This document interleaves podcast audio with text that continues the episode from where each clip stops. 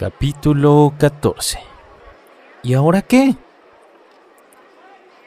Después de acabados los pretextos gracias a la obra, el futuro parecía incierto, y esa posibilidad de que diariamente llegara Paul a su casita en punto de las 2 de la tarde lo hacía despertar gritando y sudando frío varias veces durante las noches. Cierto es que la obra no le extrañaban, esto sin contar a Gerarda, quien todas las noches tenía dulces sueños, soñándose representando el papel de Sandy a sus 70 años y recibiendo reconocimientos y develando la placa de sus 85.000 representaciones de vaselina. Sin embargo, la ausencia y los deseos reprimidos de ir a casa de Luciana a echar desmagre les partía el corazón. Sin duda alguna, tenían que buscar urgentemente algo que llenara ese vacío.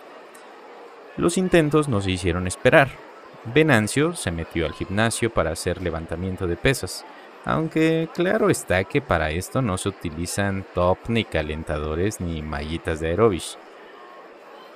Juliancito se metió a Alcohólicos Anónimos, aunque solo fue un día y por equivocación, ya que al ver mucha gente y al oír que alguien le pidió a Dios salud, creyó que era una nueva cantina muy reventada donde hasta Dios chupaba al parejo. ¡Salud!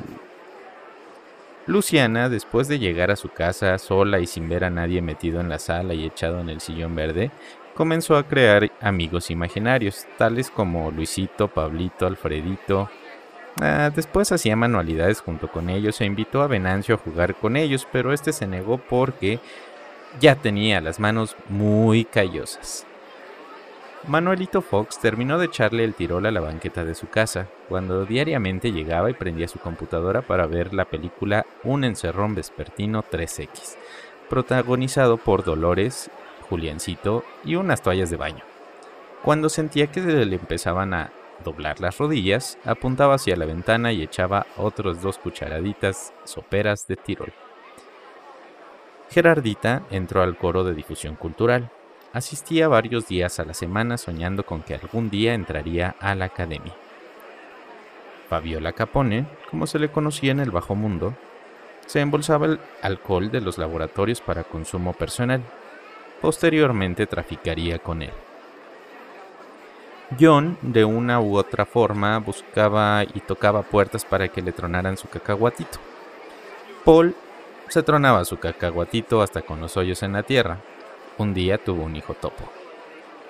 Y así transcurrieron los días del segundo semestre y también algunos del tercero, pero esa es otra historia.